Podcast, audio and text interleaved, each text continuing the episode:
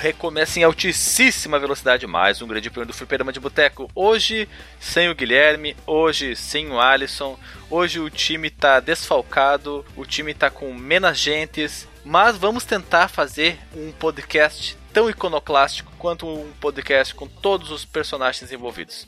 Para quem está ouvindo pela primeira vez o nosso podcast, eu sou o Alexandre, estou aqui em Florianópolis, Santa Catarina, e junto comigo nessa carruagem do Velho Oeste vem ele, Marcos Melo. É isso aí. Eu queria saber imitar um cavalo pra, pra ser mais é, audioplasta agora, mas não vai rolar dessa vez. Não, é impossível, Marcos. Não existe pessoa no mundo que não saiba imitar um. Não, eu só sei fazer o. É. Opa, meu, meu cavalo, meu cavalo derrapou. meu cavalo derrapou. Realmente não sabe imitar um cavalo. E também junto aqui conosco na nossa carruagem, na carroça, né? Melhor Diligência. Falando. Isso, cara, tu tirou a, a, palavra da minha boca. A diligência está Eder Aleixo. Que AP aqui na diligência, pronto para acabar com os QRU tudo. Tá, o Éder falando em, em código PXero do Velho Oeste. E nós estamos aqui reunidos para falar de um jogo que por enquanto é segredo. A gente não vai comentar que jogo é, porque antes nós vamos dizer como nos encontrar nas redes sociais. Marcos Melo, no Facebook, nós estamos lá?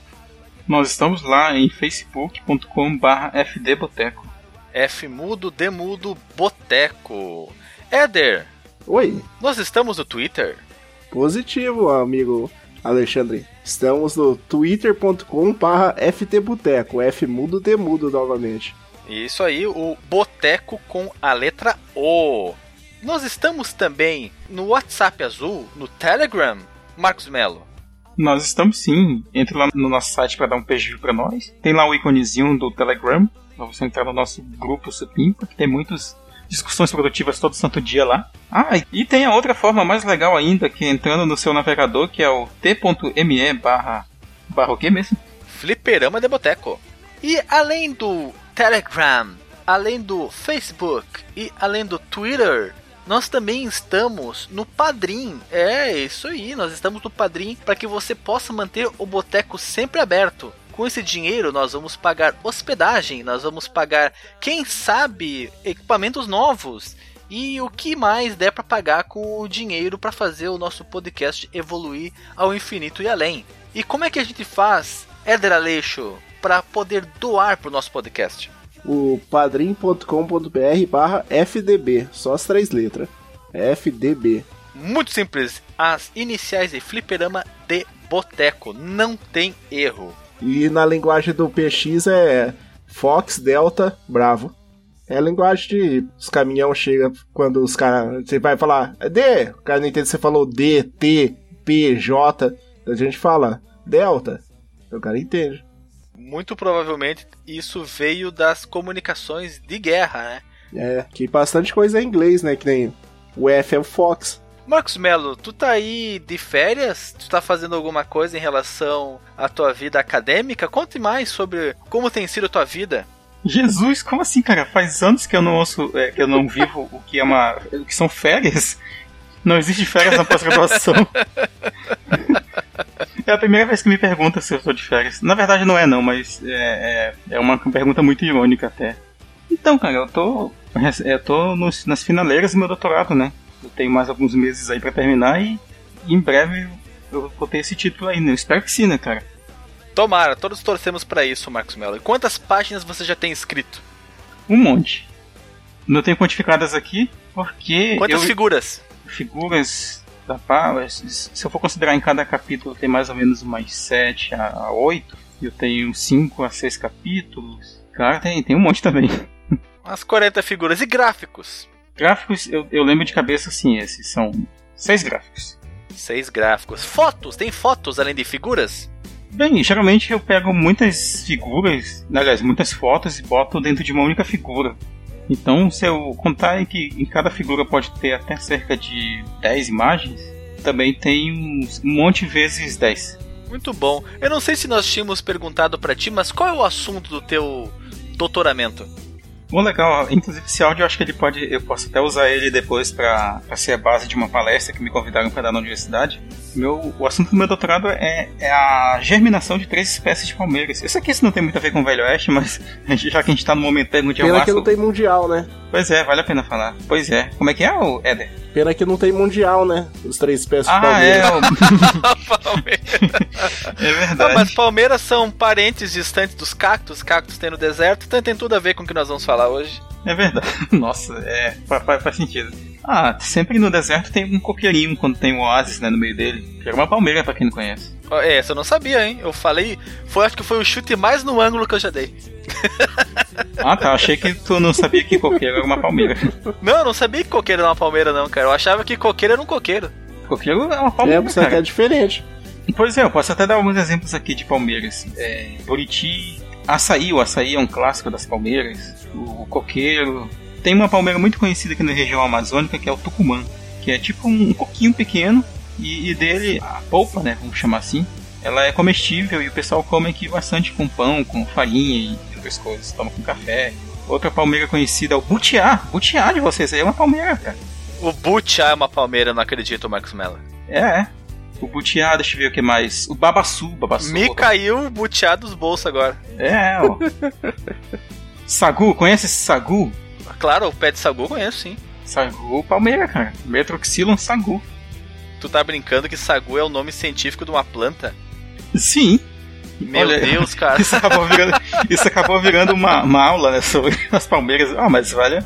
E referências bibliográficas, Marcos? O único sagu que eu conheço é aquelas bolinhas que você come com vinho. Pois é, deixa eu responder um de cada vez. É, realmente, o sagu é isso aí mesmo, Éder. Como o Alexandre falou, é essa paradinha, essas bolotinhas que tu come com vinho vem de uma, uma palmeira mesmo, que se um sagu. Mas aqui no Brasil ele pode ser preparado à base de outras, de outras plantas. Inclusive a mandioca, né? Inclusive a fécula da mandioca, que em algumas regiões é usada para fazer sagu também. Mas peraí, peraí, peraí, peraí, Marcos. Tu tá é querendo dizer que aquela minha brincadeira de árvore de sagu ela não é uma brincadeira, é de verdade. Existe uma árvore que se pode fazer sagu. Eu achava que tu, que tu sabia, cara. Meu Deus do céu! Eu jamais imaginei que existisse pé de sagu. Eu achei que era, isso era uma brincadeira, que era um xiste. Tu tá falando sério, Marcos Melo? De sagu? Sim, inclusive, já, Calma, já entrando na minha outra pergunta. na minha cabeça que ela explodiu agora, tá?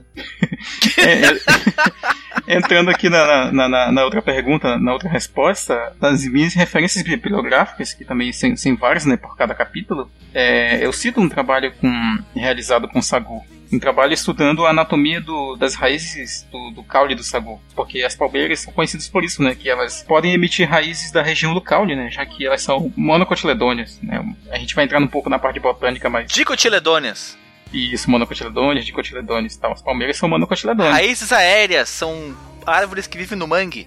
É, isso aí é um outro tipo de raízes, mas é um tema bem complexo, inclusive. No caso das palmeiras, elas não vão ter raízes tão, talvez, especializadas como as do mangue, mas elas vão ter, de acordo com cada grupo, né, subgrupo de palmeiras, é, raízes bem específicas né, para cada ambiente. E tu tá propondo o que nesse teu estudo, Marcos Mello?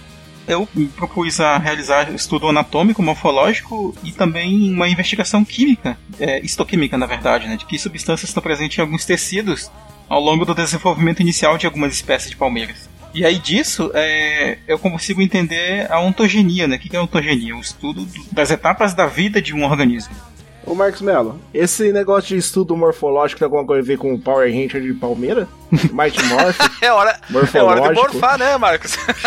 ah, entendi morfar é, vem exatamente da, da, é um prefixo, né? Transformação. Que tá associado à morfologia, né? Não, está associado, na verdade, à forma do grego morphos. O morfo, né? O prefixo está associado a essa questão de forma, né? Da, daí vem a palavra morfologia. Morfologia significa literalmente o estudo da forma. Então é hora de morfar, é hora de se transformar. É hora de transformar.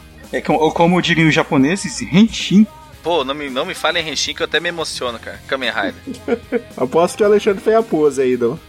Se eu soubesse, ah, é. teria feito, cara. Eu fiz, eu fiz aqui a mãozinha igual o grande Saiyaman também, quando ele transforma. E tu espera o que, Marcos Mello? O que você acredita que o teu estudo vai contribuir no futuro? Tu consegue imaginar ele sendo usado como referência em algum campo específico? Ele vai ser utilizado para ciência pura e aplicada? como é que tu acredita que vai ser o, a vida do resultado do teu estudo?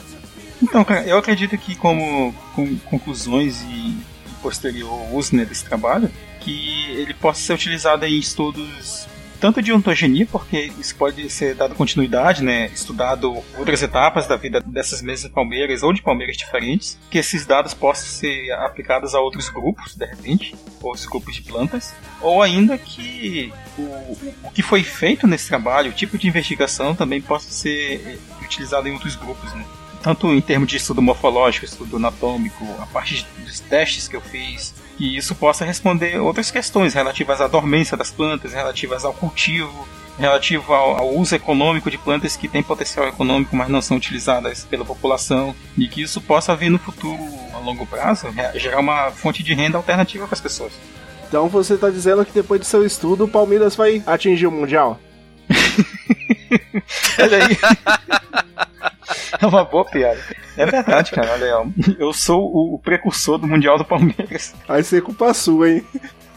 E tu, Éder, tem alguma história que tu queira compartilhar conosco? Tenho duas histórias, mas depois dessa do Marco eu tenho vergonha que esses caras são muito burros, meu. Até vergonha. o cara chegou lá, primeiro que o cara não sabe ver o hora no relógio de ponteiro. Ele perguntou pra mim, que hora que é? Eu falei, é 25. Que? 25. Daí foi e colocou, escreveu lá no caderno e foi embora. Fui ver lá e colocou a hora 25 horas, não 20 e 5. Meu Deus, cara. Imagina, Eda, se tu conta pra esse cara que sagu vem de uma planta. Não, ele vai fazer que nem eu, ele vai dar risada porque vai achar que é mentira. Verdade. O, o cara escreveu 2500. 2525.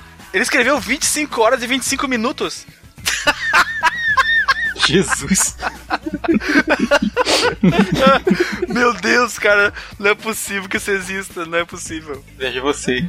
Não, eu tirei uma foto do. Pra, pra não pagar de mentiroso. Link no post, link no post. Mostra isso pra nós, cara. E outra, esse final de semana eu trabalhei de dia lá e de dia tem cheio de calanguinho, né? No, andando pelo estacionamento. Os calanguinhos de uns 15, 20 centímetros. Eu abri o portão pro caminhão sair, fiquei lá do lado do, do matagal. Daí saiu dois do meio do mato. Eles chegaram perto de mim, daí um voltou pro meio do mato, o outro ficou olhando para mim. Aí quando eu olhei pro caminhão, ele, o que ficou olhando para mim pulou no meu pé. Eu não sabia que calango pulava. Tem um. Tem um. É claro que eu acho que não foi tão máximo pera, pera, assim, mas. Esse, esse ré foi dele ou foi teu? Calango foi faz eu, isso, eu cara. fiz pra ele. Tu chamou pra briga? Tu deu esse grito de guerra aí? Eu tenho uma outra surpresa para vocês, cara. Calango tanto pula quanto consegue correr de duas pernas. Inclusive, certa vez quando eu vi um calango correndo com as duas, correr as duas, duas patinhas já, anteriores. Eu é, eu já vi, eu achei que era um dinossauro, cara. Eu tento correr atrás dele, ele sai correndo duas pernas. Cara, dá, dá medo, velho. Ver o calango correndo com as duas patas, eu acho que é um. Que é um como é que é? Aquele Compsognathus, né? O dinossaurinho pequeno do, do Jurassic Park. Tá? Reptiliano. Reptiliano. Mas ele pular, eu tomei um susto. Eu não sabia que pulava. Todo dia, Éder, a gente aprende uma coisa nova. Tu aprendeu que calangos podem correr de duas patas e dar voadeira e o Marcos Mello ensinou que existe árvore de sagu. Eu acho que todo mundo que tá escutando esse podcast agora tá juntando os cacos da cabeça que explodiu por todos os lugares. É a vida, cara. Sensacional, né? E é nesse clima de descobertas e assombros inacreditáveis que a gente vai pra vinheta.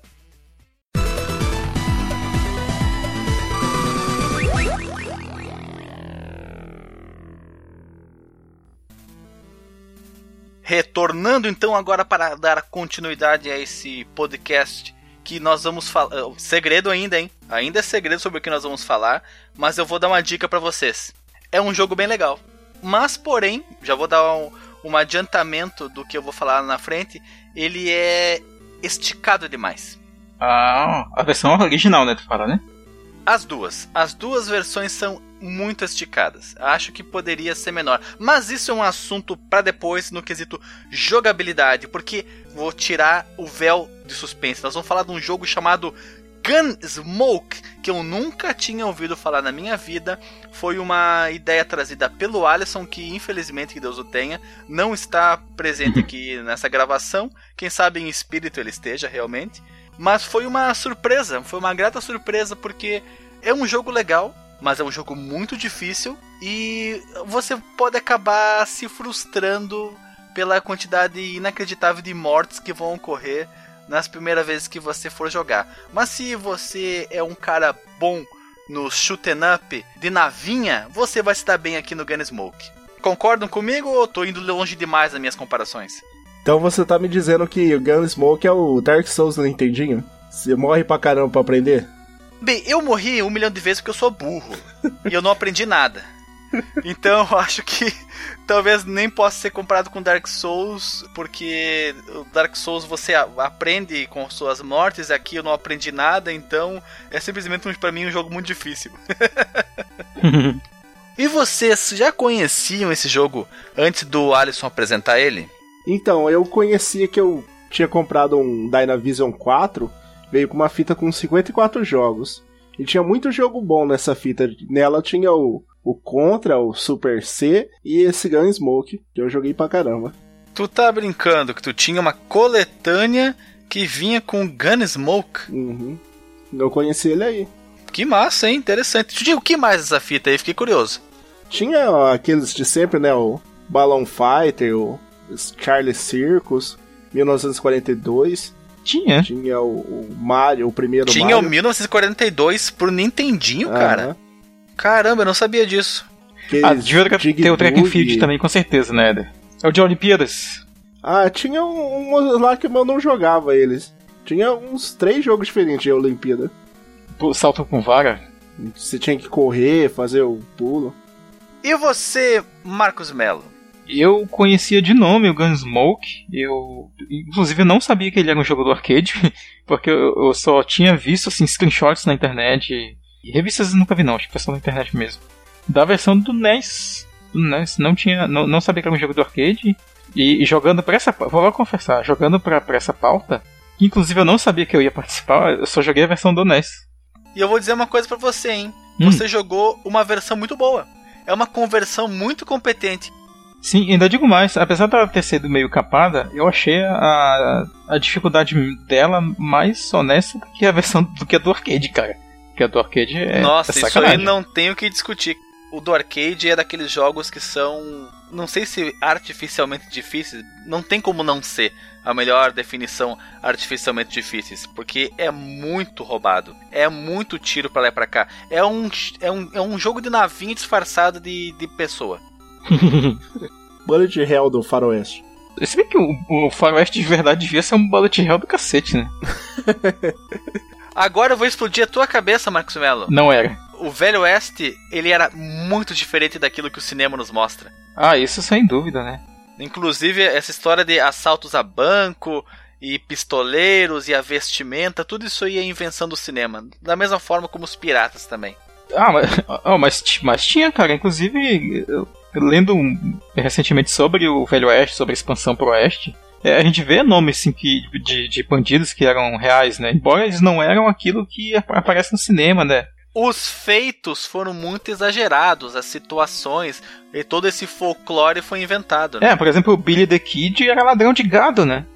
E no cinema e literatura e afins, ele se tornou ladrão de banco? Ou simplesmente um ladrão, ladrãozinho?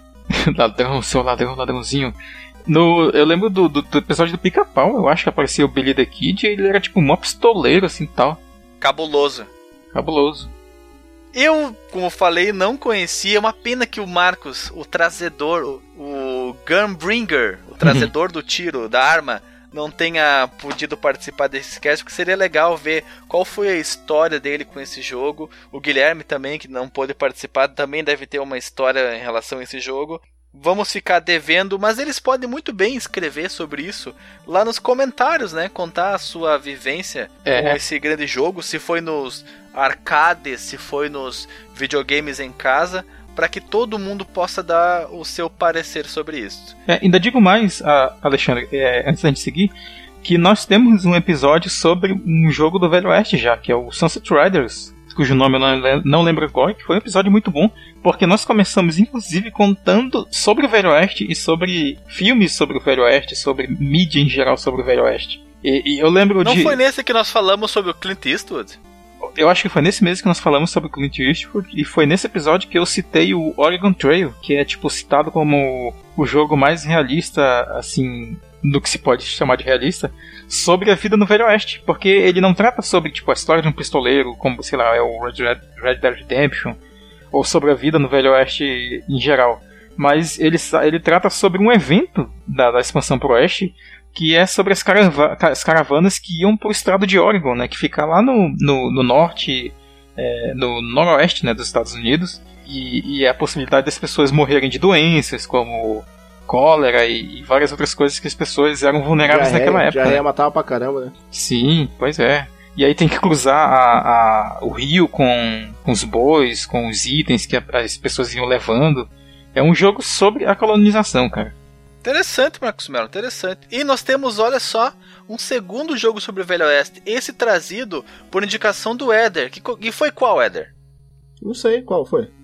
Ah, sim, Wild Guns. É que não é Velho Oeste, é o Moderno ah, Oeste, né? É o Velho Oeste distópico, né? Aham. Uhum. Agora que o Éder falou, o Moderno Oeste, é o... O jogo é muito visionário, hein? Talvez alguém já tenha até pegado a referência. Que esse jogo é a versão videogame do Westworld.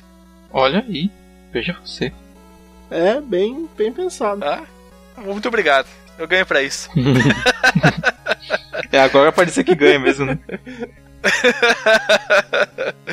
e voltando a falar sobre o jogo, ele foi desenvolvido por um carinha chamado Yoshiki Okamoto e foi produzido pela Capcom em 85 para os arcades. Mas ele também foi portado para muitos sistemas, incluindo o nosso amado Commodore 64 e o MSX. Na Europa ele foi lançado com uma versão, como é que eu posso Sofrível. caracterizar? Sofrível para o Amstrad CPC e o ZX Spectrum, as famosas máquinas de escrever com tela, marca registrada é Guilherme Ferrari sob o nome Desperado. Tem um jogo com esse nome, né? Desesperado pra PC, que eles tinham comandos que você controla os maluquinhos do Oeste. Eu achava que inclusive era do Play 2, né? Mas é só da época, né? Era pra PC, né? Eu tenho ele no GOG. Vale uma análise? Ah, se for fazer um apanhadão de comandos, eu acho que vale falar do Desperados também. Ah, é tipo a visão do comandos isobárica? É, aquela isobárica. Você pega um personagem, cada um tem uma função diferente, você tem que entrar meio no stealth na, nas coisas. Interessante, interessante. Inclusive, nós estamos devendo jogos de PC aqui no cast, hein? Falamos muitos jogos de arcade, muitos jogos de videogame e temos relegado a Master Race para um lugar que ela não merece estar, hein? Que é o esquecimento. Prometemos lançar mais casts falando de jogos de PC. E além disso, o jogo também foi portado para o Famicom Disk System e pro Nintendinho em 88 com uma versão capada. Capada, mas é bem legal. A versão arcade original foi lançada em várias plataformas de gerações posteriores, em títulos de compilação como Capcom Generation 4 e Capcom Classics Collection. Inclusive tem pro Play 2, né? Pelo menos a Capcom Classics Collection. Eu vi dando sopa aí num vídeo no YouTube, se não me engano, uma versão pro Play 2. Mas vai ficar tudo isso link no post, tudo explicado. Caso a gente tenha cometido alguma falha aqui, a gente vai se corrigir no link do post. Temos aqui uma palavrinha sobre o senhor Yoshiki Akamoto. Você gostaria de fazer essa pequena uh, biografia dele aqui, Marcos Mello? Pode ser, posso fazer sim. Yoshiki Akamoto, é, ele foi o criador de jogos Time Pilot de 1982, do Gyros de 1983 que são jogos que inovaram no gênero shoot 'em up. Se eu não me lembro, a gente citou o Jairus no, no nosso episódio de jogos de navinha. É, e esses jogos eles eram da era do, de jogo dos arcades, que nós também temos um podcast. Nós, nós temos? Temos, temos sim. Né? e é um, é um ah, é, foi eu que fiz a pauta. que eu mais gosto. Pois é, depois de algumas tretas com a Konami, olha só, o Yoshiki Okamoto ele se juntou à Capcom em 1984. Eu não gosto de falar Capcom, eu prefiro falar Capcom mesmo onde ele trabalhou no jogo famoso 1942, que, que é de 1984, Olha, que o Alexandre não sabia que tinha uma versão pro NES. Pois é, ó, veja você. E depois em Son Son, 1984, no Gun Smoke, que o nome dele curiosamente é Gun.Smoke, de 1985, e no Side Arms de 1986. O último jogo que ele, que ele dirigiu foi aqui, ó, o Son Son. Tem vários sons-som. Eles são muito sonso. São, muitos sonsos. O último jogo que ele dirigiu foi o Forgotten Worlds, de 1988 para a CPS-1. E o Okamoto ele também trabalhou em outros jogos, como o Final Fight de 1979, que nós já temos um podcast, o Street Fighter 2, que nós não temos um podcast, e o Resident Evil de 96, que nós também não temos um podcast ainda. Aguarde surpresa. Em breve teremos. E agora a gente pode comentar um pouco sobre as especificações técnicas do nosso jogo da, da noite aqui. Eu, eu quis puxar isso porque eu quero falar pro Alexandre qual é a CPU desse arcade, dessa máquina de arcade. Qual é o processador principal? Olha, Marcos Mello, eu te dou um pirulito da Chiquinha se tu descobrir qual que é o Zilog Z80 que é a CPU desse gabinete. Opa, desculpa, já dei a resposta. Exatamente. Ele é o onipresente Zilog Z80 de 4 MHz, que faz um trabalho muito bonito, hein? E ele também tem um chip de som que é um Zilog Z80, só que agora a 3 MHz e não mais 4 MHz. A CPU de som, desculpa, porque os chips de som são duas motos Yamaha YM2203 a 1.5 MHz cada uma. É muita moto, é muita Muito potência. poder, né? É muito poder. É tal qual a manta do Kamen Rider. A acrobata, grande acrobata. E esse jogo, ele é visualmente muito bonito, mas nós vamos discutir quando nós chegarmos lá na questão do gráfico. Ah, com certeza, pra época dele, cara, eu acho ele bonito até. Ele é da época do Ghost in Goblins, né, que eu acho que é de 85 também. E eu acho ele até mais bonito que o Ghost in Goblins. Muito mais fácil de jogar, né? Ghost Core tem aquele pulo que errado pra caramba. Ô raiva que eu tenho daquele pulo. Ah, sim, é, é- Não vou dizer que é muito mais fácil, porque é in- indizível dizer que algo da Capcom dessa época era fácil, mais fácil de jogar. Pelo menos no Nintendinho eu consigo passar as três primeiras fases sem tomar um tiro. Ah, no Nintendinho, beleza. No, no arcade, eu acho que as duas, os dois arcades são igualmente satânicos de dificuldade, cara. Vamos falar sobre a história do jogo? Éder Aleixo, qual que é a história do jogo? Há vários anos, a cidade de Hicksville era uma área conhecida na corrida pelo ouro. Agora é alvo de bandidos conhecidos como Wingates, que matam sem piedade para roubar o ouro do povo. As pessoas que amam a paz doam seu ouro duramente conquistado para colocar recompensas pela cabeça dos bandidos. Nesse momento que surge o herói Billy Bob, um jovem de apenas 21 anos que, como Lion Man, uma dádiva de jogadores ninja, irá lutar sozinho contra todo o mal e salvar a cidade desses tiranos.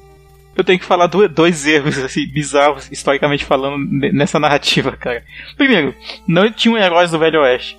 Segundo, a pessoa com 21 anos naquela época certamente não era jovem, cara. Terceira idade já, né?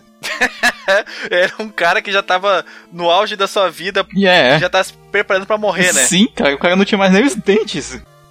Ah, e outra coisa que é bom a gente falar, o que, que era a corrida pelo ouro, né? Nessa época da expansão pro oeste, alguns garimpeiros, né, que tinham na- nas caravanas, encontravam ouro realmente, principalmente ali pela Califórnia. E aí a galera começou a, a migrar em peso para aquela área ali atrás de ouro, né? E, e aí isso ficou conhecido como corrida pelo ouro, The Gold Race. Além de biólogo e historiador. É, é só isso. Não, é que eu li bastante text. Não, eu, eu gosto, eu gosto de ler sobre história.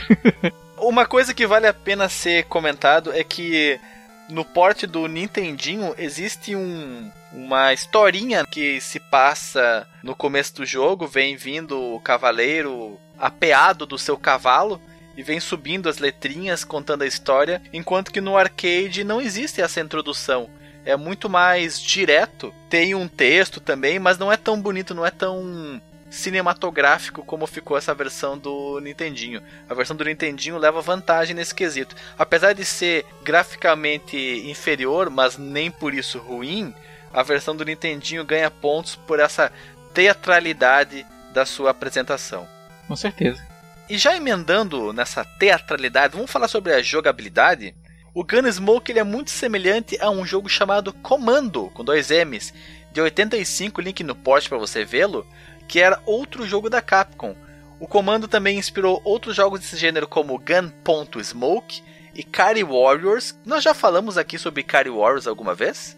E Kari Warriors foi da onde saiu o, o Clark e o Ralph do King of Fighter. Ah, é verdade. Foi daí que eu ouvi então. Foi daí que eu ouvi. E Rambo, The First Blood, parte 2. era um jogo do Rambo? Exatamente.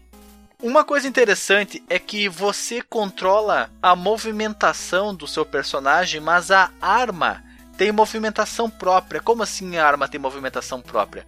A direção da arma é definida pelos botões. Um botão é, atira para a direita, outro botão atira para a esquerda e um terceiro botão atira para o centro. Então você Os fazer juntos. Isso no Nintendinho, exatamente. No Nintendinho, pela ausência dos três botões, você consegue atirar reto apertando o A e B simultaneamente. E isso permite que você faça coisas como no Counter Strike, que você tá olhando para um lado e a arma para o outro para você chegar num canto no corredor e não ser pego de surpresa com a sua movimentação no estilo tanque, né? É bastante interessante essa opção de design, movimentação livre não atrelado à movimentação da arma. Eu achei bastante diferente. Curioso é a melhor palavra, eu nunca tinha visto isso antes. O meu problema em jogo assim, que em vez de eu mirar no cara, tipo, o cara vindo da direita, em vez de eu apertar o botão pra tirar da, da direita, eu continuo apertando tirar pra esquerda e vou com o personagem pra direita. Pra colocar o- a linha de tiro nos inimigos. Todo jogo assim, desse estilo, eu faço isso. Em vez de eu mudar a mira, eu mando o meu personagem pra colocar os inimigos da linha de tiro. Eu não entendi o que tu falou. Tipo, eu tô atirando pra direita. Sim. Daí aparece o inimigo da esquerda. Em vez de eu apertar o botão pra tirar pra esquerda, eu vou andando com o meu personagem pra esquerda pra colocar o inimigo na linha de tiro minha. Não virar o meu ah, personagem. tá, entendi. Tu tá com torcicolo. É, praticamente isso. E olha só, uma coisa que é praxe nessa época é o one hit kill. Tu levou um tiro, tu morre, não tem perdão. Enquanto que os inimigos eles precisam de mais tiros para serem derrotados. Você comprar Smart Bomb, você consegue tomar um tiro. Você não morre. Ah, eu nunca cheguei a comprar Smart Bomb. E quando você pega o cavalinho também você consegue É, ele levar um... aguenta os três tiros, né? três tiros. Olha só, eu eu sempre levava uma rajada, então eu não sabia se era um ou se era mais de, de um que ele aguentava. Mas pobrezinho do cavalo, né? Ele, eu pegava o cavalo só pro cavalo ser morto logo em seguida. Era muita tristeza. e você morre também não somente por tiro, mas você morre por lerdeza ou incapacidade motora. Porque se você ficar preso e não conseguir sair daquele estado antes do final da tela se aproximar, você vai morrer por esmagamento de movimentação da tela. Mas isso nunca aconteceu comigo, acreditem. Eu já fiquei No preso. Nintendinho não tem isso, né? É, é, no Nintendinho não tem não, porque eu fiquei preso, num- preso não, né? Por gosto, fiquei num canto de uma casa e quando a tela se aproximou, ela me empurrou, me tirou do obstáculo, me É. jogou pro meio da, da batalha de novo. Mas no arcade eu não cheguei a experimentar isso, não. No arcade eu tava mais interessado em apreciar a movimentação e os sprites, que são muito detalhados. É um jogo muito bonito, mas já vamos chegar a isso. Eu comentei o cavalo, então já vale a pena nós comentarmos sobre os itens. Como em todo jogo de tiro, seja de navinha, seja de tiro de pessoa, você encontra itens na tela. E quais são os itens que nós podemos encontrar aqui? O já supracitado cavalo, que te protege contra até 3 tiros, é um animal muito forte. Ele também pode ser morto por esmagamento da tela. Você consegue pegar botas para aumentar sua velocidade de movimentação. Fica até engraçado porque quando você acumula, pega mais de uma bota, você fica muito rapidão. É como se fosse no Bomberman. É, fica muito nítida a sua diferença de velocidade. Verdade, que inclusive é o mesmo item, né? As botinhas azuis lá no Bomberman tu anda mais rápido que a botinha de, de cowboy. Bomberman são patins, Marcos Mello. Não são botas, não. Patins. Ah, é patinhas, né? Nossa, tinha esquecido. Você também pega balas para tiros mais rápidos e rifles para maior alcance do tiro. O rifle é legal porque ele vai até o fim da tela, né? Enquanto que nos seus tiros Eu não sei se, se essa bala é no arcade que dá o tiro mais rápido, mas só que no Nintendinho você pega pra contar munição. Por exemplo, quando você compra a shotgun, ela vem sem tiro, daí você tem que pegar as balas pra ter munição pra ela.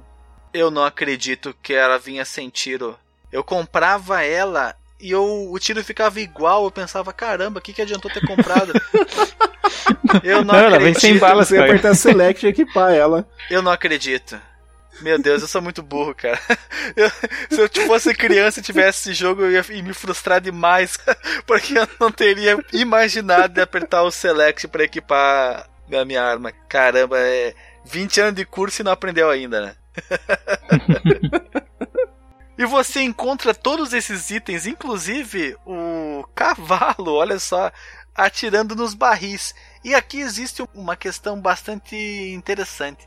Você atira em barris, mas também você atira em tinas de lavar roupa, bacias de madeira de lavar roupa. E eu achei uma escolha de design que poderia Eu pensei ter... que a Tina ia ser a do Wesley Sop. a Tina, também conhecido como o apelido do, do Forever do Wesley. Do Sphincter. do Sphincter. E o jogo tem uma escolha de design que eu achei meio estranha. Poderiam ter criado um item novo.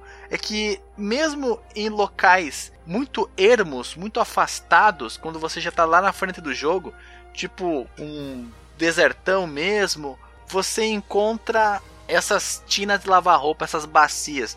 Eu acho que eles poderiam ter trocado por um outro item para ficar mais condizente com o cenário, porque não fazia muito sentido você ter três tinas para lavar roupa e não tinha muito a ver com aquele ambiente. Pode ser preciosismo meu, pode ser bobagem, mas eu achei que deu uma quebra na imersão quando eu encontrava esses itens nesses locais. Não sei se vocês tiveram a mesma impressão ou. Mas não tá cheio de inimigo em volta? Os caras têm que lavar roupa em algum lugar, né?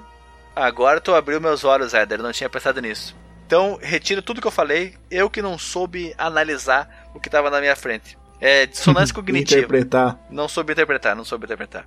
Mas você não pega itens somente destruindo barris ou tinas de lavar roupa. Você também pega isso conversando com NPCs que ficam lá parados no meio do tiroteio, só esperando você conversar com eles.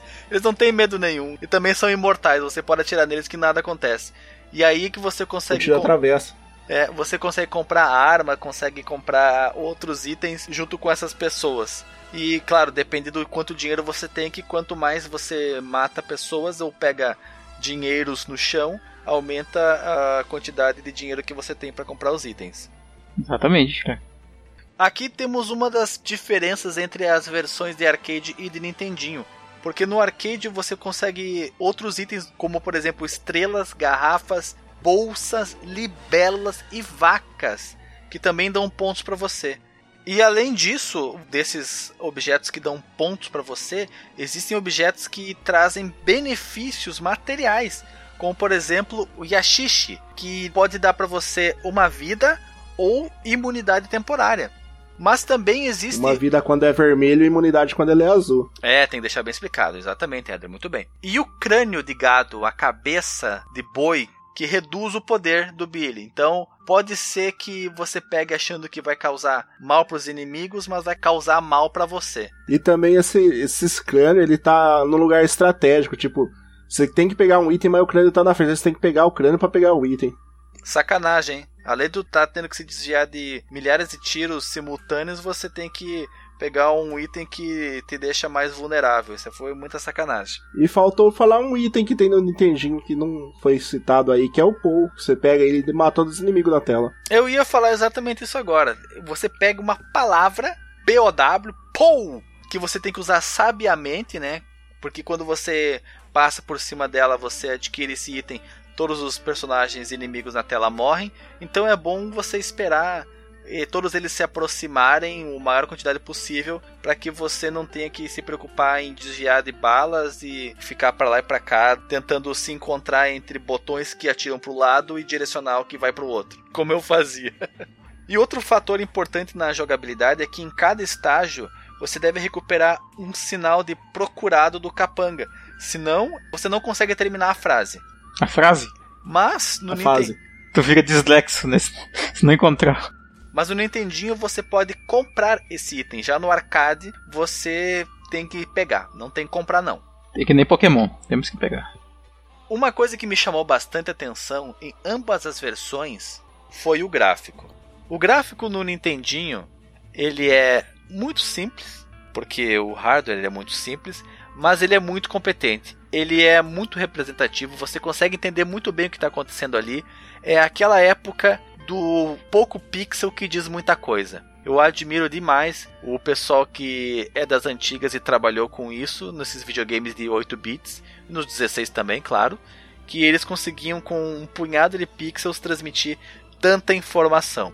E a versão do arcade, ela também se destaca por ter uma movimentação, uma fluidez muito grande. O gráfico é largamente superior, tanto em contagem pura de pixels quanto em detalhamento do que está sendo representado.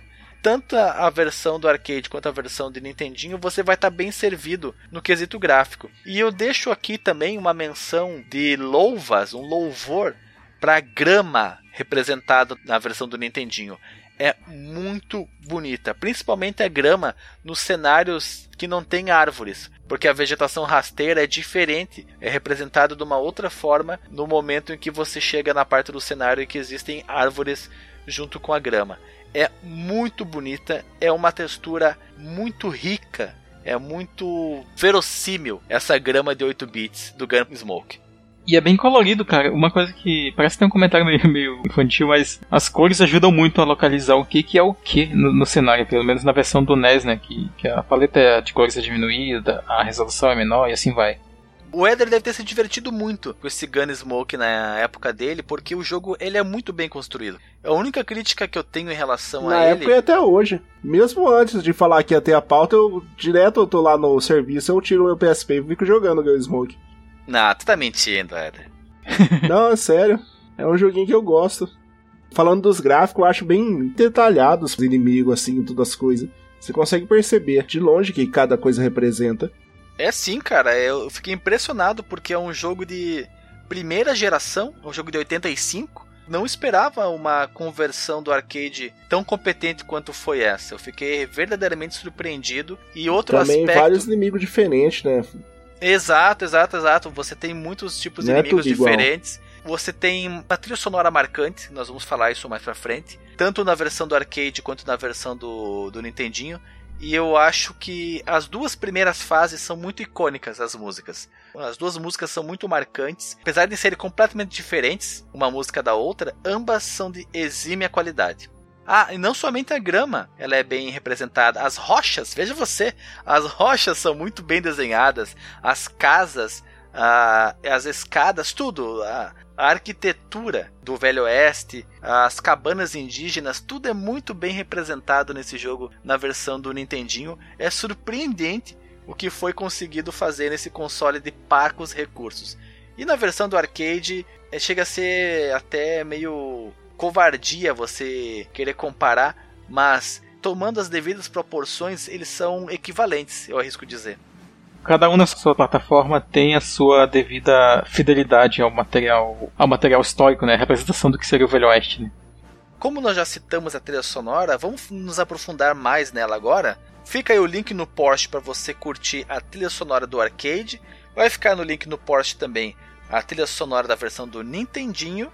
E quem fez a trilha sonora, essas coisas bonitas que você vai ouvir depois, foi a Ayako Mori, que trabalhou em jogos da Capcom como Ghost and Goblins, que já foi comentado antes, versão de arcade e Nintendinho, e do 1942, também do Nintendinho.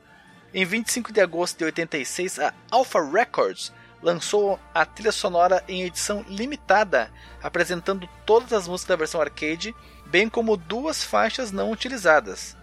Então, Marcos Mello, o que você hum. achou da trilha sonora de um e de outro? Eu não ouvi tanto a versão do arcade, assim, tipo, eu ouvi só o suficiente quando eu dei uma olhada em gameplay no YouTube e tal, não foi tão marcante para mim assim do que quando eu joguei mesmo a versão do NES, né, que foi a única versão que eu joguei pra essa pauta. Eu achei a, a, a, trilha ok, sabe? Não vou dizer que foi, meu Deus, que trilha marcante. Talvez pro Eder que jogou mais do que eu e que joga o jogo até hoje, a experiência é outra, né? Mas a única música que marcou para mim de verdade foi a da primeira fase e uma das fases que, que tem muitos índios também, que tem muitas tendas. E aí toca uma música com aquele clima meio indígena. Muito boa, exatamente. É, essas são as duas melhores músicas: a música da primeira fase e a música das tendas. Elas são muito boas. E na versão do arcade, eu gosto muito também da trilha sonora da fase com o ninja que joga shurikens em você. Ela é diferenciada assim em relação às outras. Eu só senti um pouco de falta, assim, dela me ambientar num ambiente que tem um ninja me esperando, sabe? Mas é uma música boa, sim. Mas é, de longe, assim, as que me marcaram mais foi a da primeira, que, que tem aquela cavalgadinha, né, de música do Velho Oeste, né, que era muito comum nos filmes do Sérgio Leone e tal. E aí tu tem as tendas, né, que também lembra muito o ambiente indígena dos filmes do Sérgio Leone. E tu, Éder, que jogou na sua infância e joga aí esperando os caminhões chegarem, que tu tem a dizer sobre a trilha sonora do Nintendinho? Eu acho muito bom, é agradável, não é aquela coisa que te irrita de igual o Mega Drive, mas tá aí. Isso é uma coisa que eu ia comentar. Apesar dos parcos recursos sonoros disponibilizados para fazer as trilhas sonoras, as músicas e efeitos no Nintendinho, quando você não utilizava chips que aumentavam a sua capacidade sonora, as músicas não irritam. Já que nós já falamos tanto do comparativo de gráfico, de som, apresentação da versão de arcade e de Nintendinho, vamos ver aqui item a item quais são as diferenças que existem entre mas tendo um derrame. As diferenças que existem as diferenças que existem entre um e outro. Max Mello faz aí a, as honras da casa a gente já comentou aqui que a versão do NES ela se manteve né, fiel à jogabilidade da versão arcade, dados os seus recursos mais limitados. Né?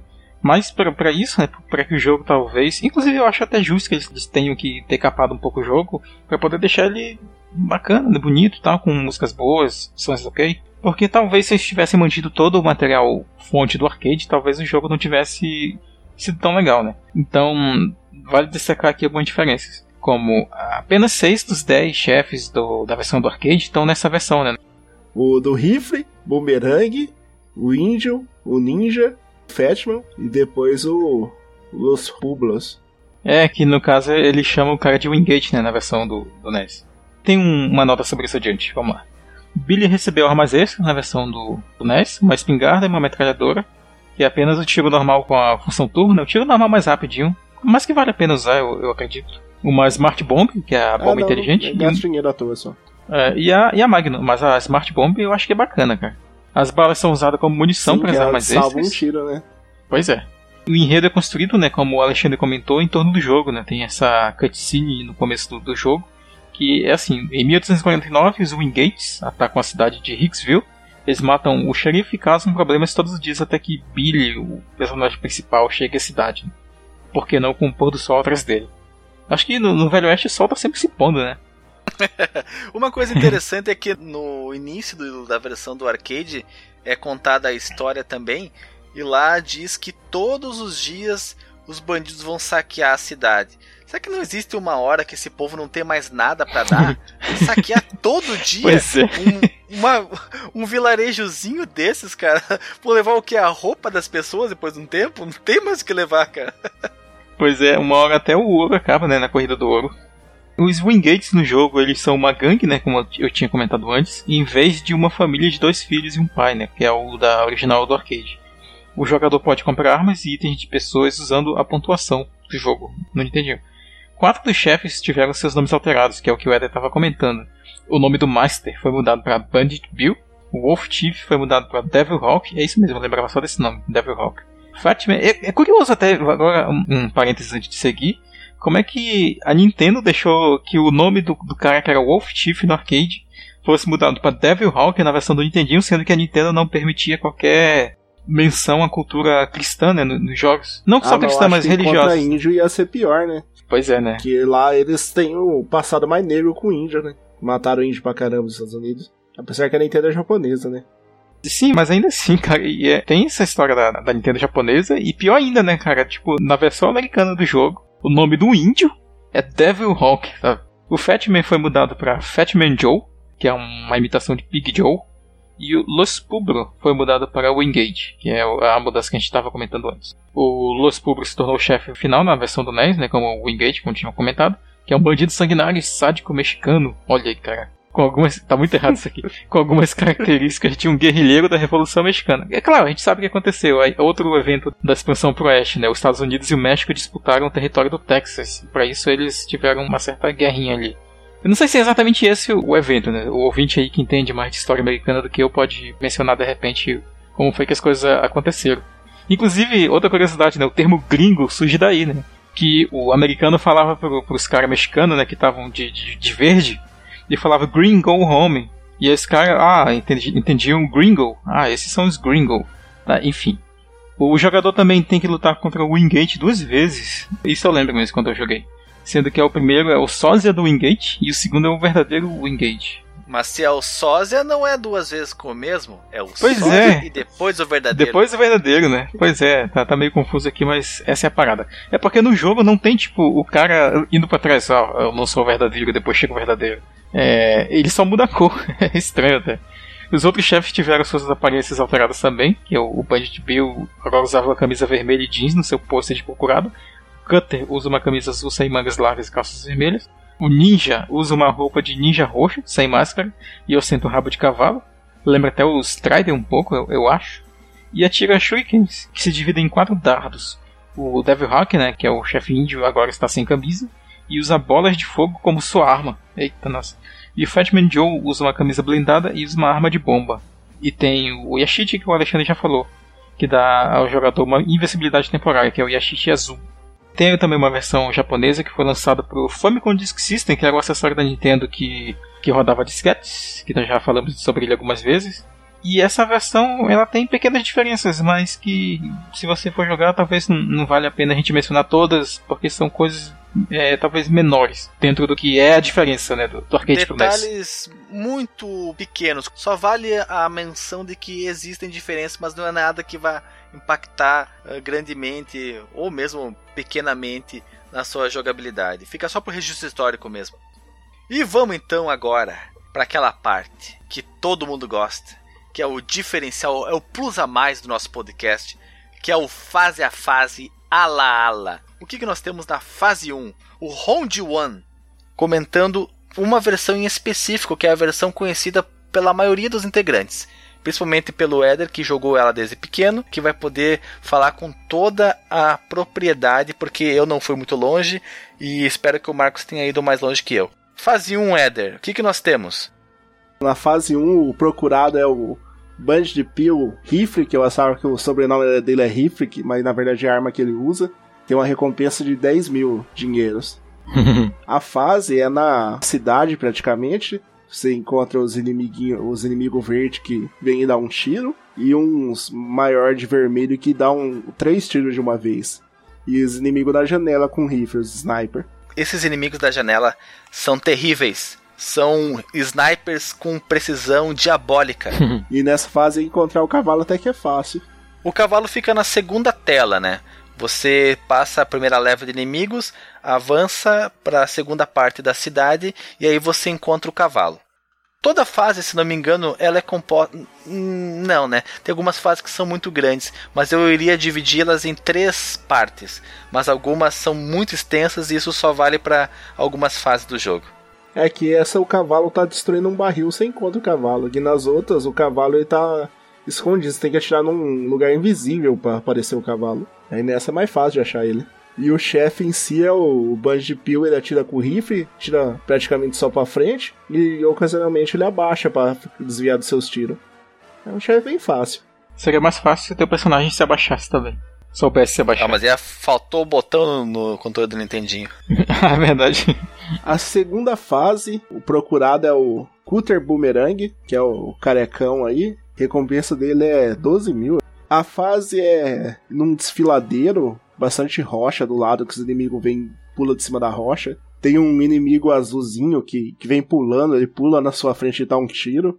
Tem uns inimigos de vermelho que atira dinamite. Uma dica é pegar a dinamite antes dela explodir. Assim que ele jogou a dinamite, você passa por cima dela e pega ela, pra ela não explodir. Sim, essa fase ela, ela é complicada pra mim, pelo menos, porque é quando os inimigos começam a vir mais por baixo da, da tela, né? Pela parte do, do sul, né? E aí eles podem te pegar de surpresa. Depois que você encontrar o cartaz de procurado, não pega ele na primeira vez, que o cavalo vai dar depois do chefe. Daí você tem que passar a primeira fase. Quando estiver começando a segunda fase de novo, você vai encontrar o cavalo escondido. Veja você. Uma coisa bastante interessante é que tem uns NPCs no meio do nada querendo falar com você para vender itens e o couro comendo, né, cara? e sobre o chefe, ele pula pros lados e atira bumerangue. Tem como você atirar no bumerangue para ele ele some quando você atira nele. Também não tem muito segredo, é ele pular pro lado e se atirar na diagonal que ele tá, para acabar com o bumerangue e acertar ele. Ah, uma coisa que nós não havíamos comentado é que você pode anular os tiros dos inimigos se você conseguir atirar no tiro. Ah, eu não sei se é todos não, sei só o bumerangue eu tenho certeza que é. qualquer inimigo que você conseguir atirar no tiro dele, os tiros dele se anulam. É, veja você, eu sabia uma coisa que você não sabia, hein? Ou será que você inventou agora? Não, não, é, cara, tanto jogar três horas a primeira fase, você acaba pegando alguns truques. A terceira fase no Nintendinho é o, o Injão aí, Devil Hawk e Fireball, recompensa de 25 mil. A fase é na reserva indígena, bastante oca com, com os snipers a sair da oca dessa vez. Tem um inimigo indião que vem de frente e atira tipo uma flecha em você. Os inimiguinhos verdes não tem nessa, são os inimigos vermelho mais bombadinho que vem de trás. São índios com calça de couro. É aquele visual típico dos índios norte-americanos. Como o Nintendinho não permite representar as franjas nas calças, ficou só a cor delas marrom mesmo. Nessa fase eu não consegui encontrar o cavalo. E nessa fase é a primeira que você encontra vegetação, aquela grama extremamente bem representada que eu comentei lá nos gráficos. E é muito bonito, vale a pena vocês procurarem um vídeo ou fotos só para examinar essa grama que é linda demais.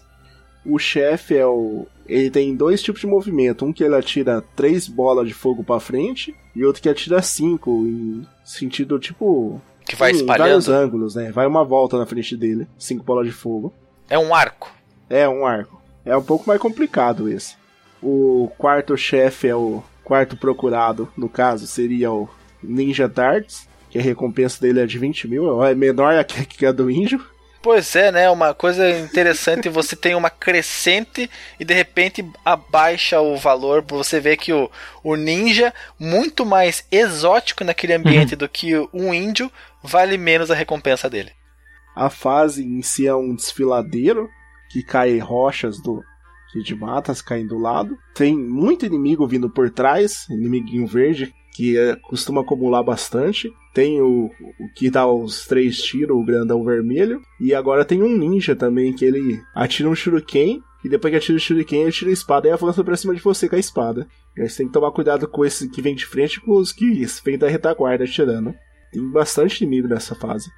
E existem também os snipers que ficam dentro de buracos nas rochas. Isso. Que você tem que se cuidar também, porque esses caras são malditos. Muito, muito mesmo. É, você tem que chegar bem do lado do, do desfiladeiro mesmo. E é difícil acertar eles. O teu tiro não alcança, né? Esses caras que ficam no topo da montanhazinha. E o chefe é o, o ninja, que eu não lembro se ele desaparece depois que você atira nele. Ele atira os- o dardo, né? Que fala que é shuriken, mas é um dardo na verdade. Uhum.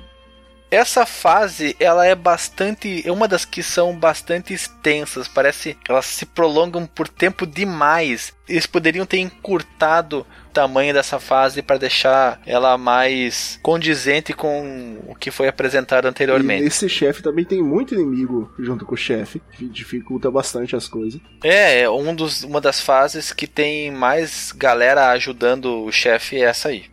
E o quarto chefe é o Fashman, que é o, o que eu menos lembro dele. Até o índio eu sempre chegava no índio. Foi poucas vezes que eu passei do índio. É que eu jogava assim, depois que eu morria uma vida, eu perdi o gosto, eu desligava o jogo. É o Fatman Joe, o nome dele. E a arma é a bomba. Isso. Que é o Pig Joe, né, na versão do arcade. Também lembro bem pouco dele, assim. Tanto que eu passei, nessa parte eu já tava usando save state, né? E eu não lembro muito dos últimos chefes, exceto do, do que ele chama de Wingate. Essa fase é mais uma em que você tem vegetação grama verde, mas é uma grama com textura diferente. É uma grama, como eu falei lá no início, acompanhada por árvores. Então você tem um chão com uma representação de gramíneas de outra espécie. Você passa pela primeira vez por pontes. E além de passar por pontes, você tem que passar pelo próprio rio também, porque às vezes a ponte ela termina na metade, mas você pode caminhar tranquilamente a água da, na canela, eu acho. Tem os mesmos inimigos presentes nas fases iniciais, que são os, os rambinhos de verde e os rambinhos de marrom. Todos eles parecem que estão do uniforme do exército.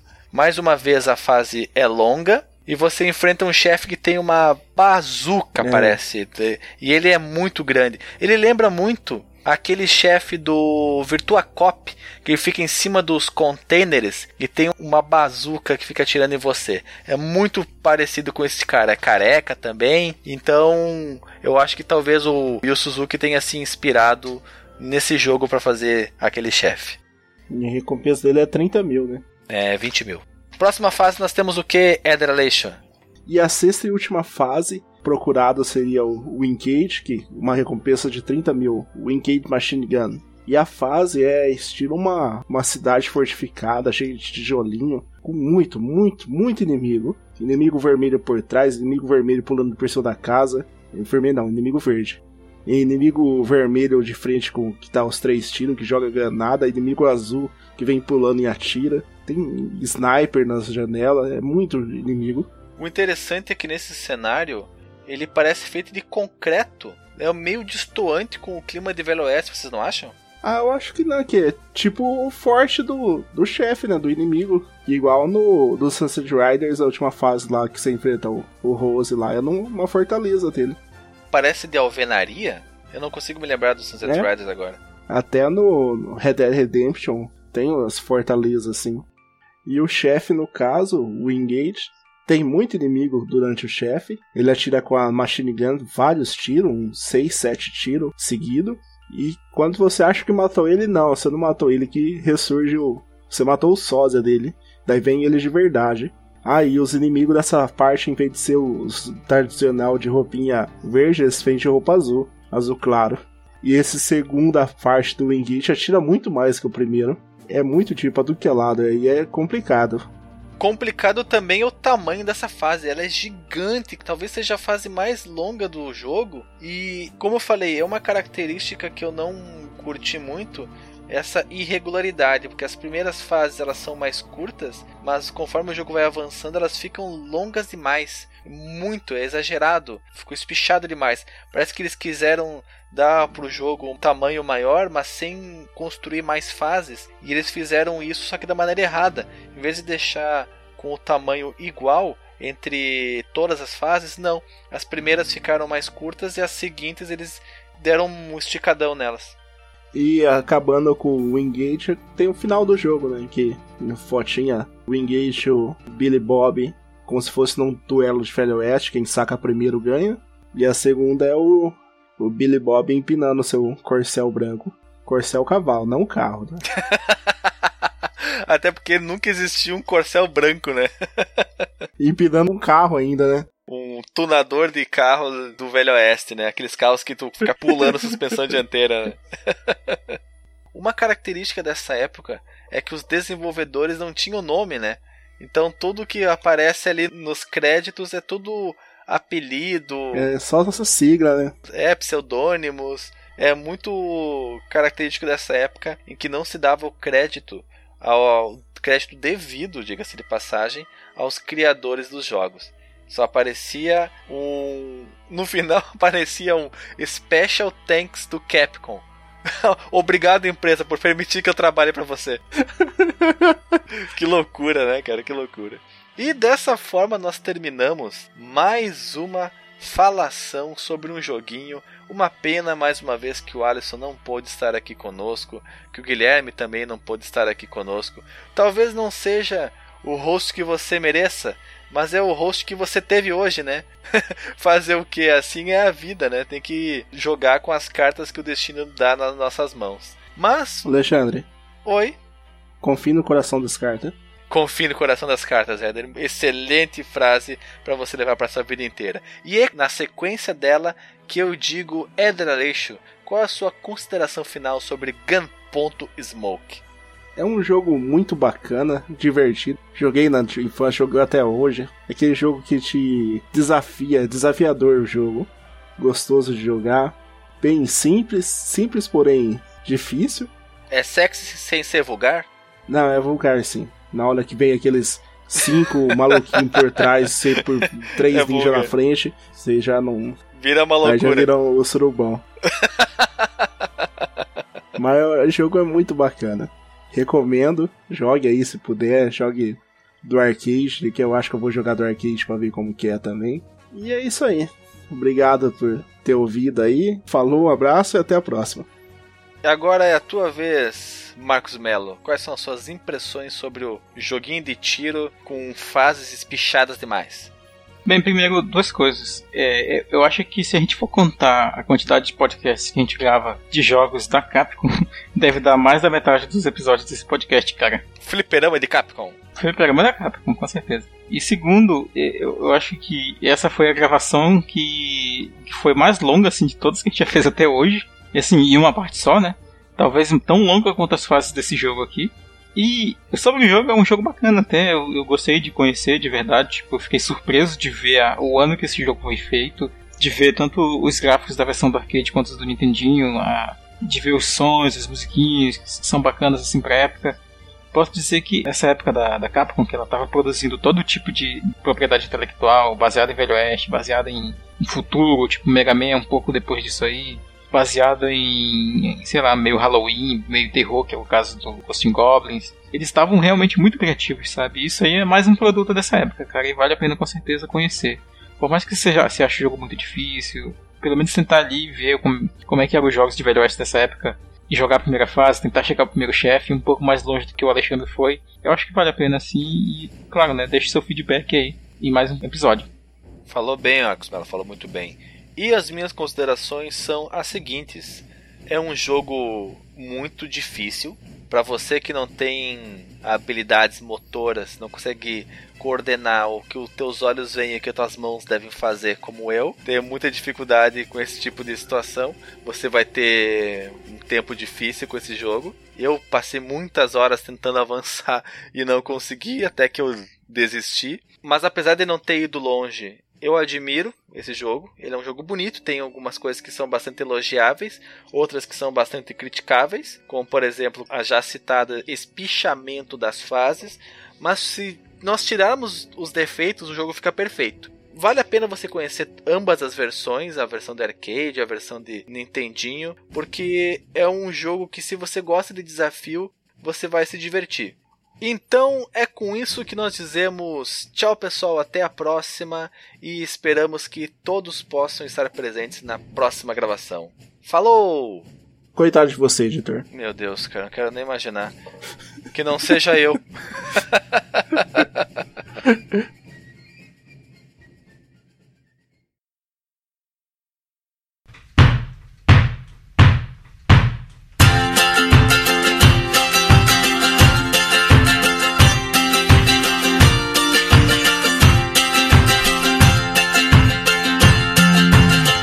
Everybody gonna dance tonight. Everybody gonna feel alright. Everybody gonna dance around tonight. Everybody gonna dance around. Everybody gonna hit the ground. Everybody gonna dance around tonight. Well, you can come on to my place if you want to do anything you wanna do.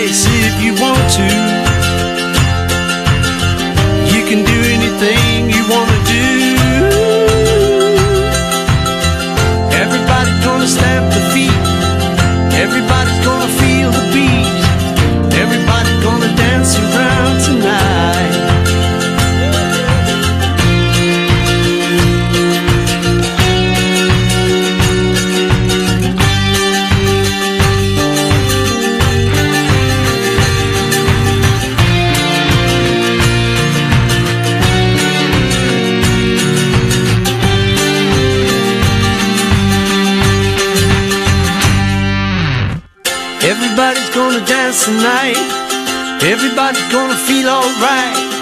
Everybody gonna dance around tonight. Yeah, everybody gonna jump and shout. Everybody's gonna sing it out. Everybody gonna dance around tonight. Well, you can come on to my place if you want to. You can do anything you wanna do.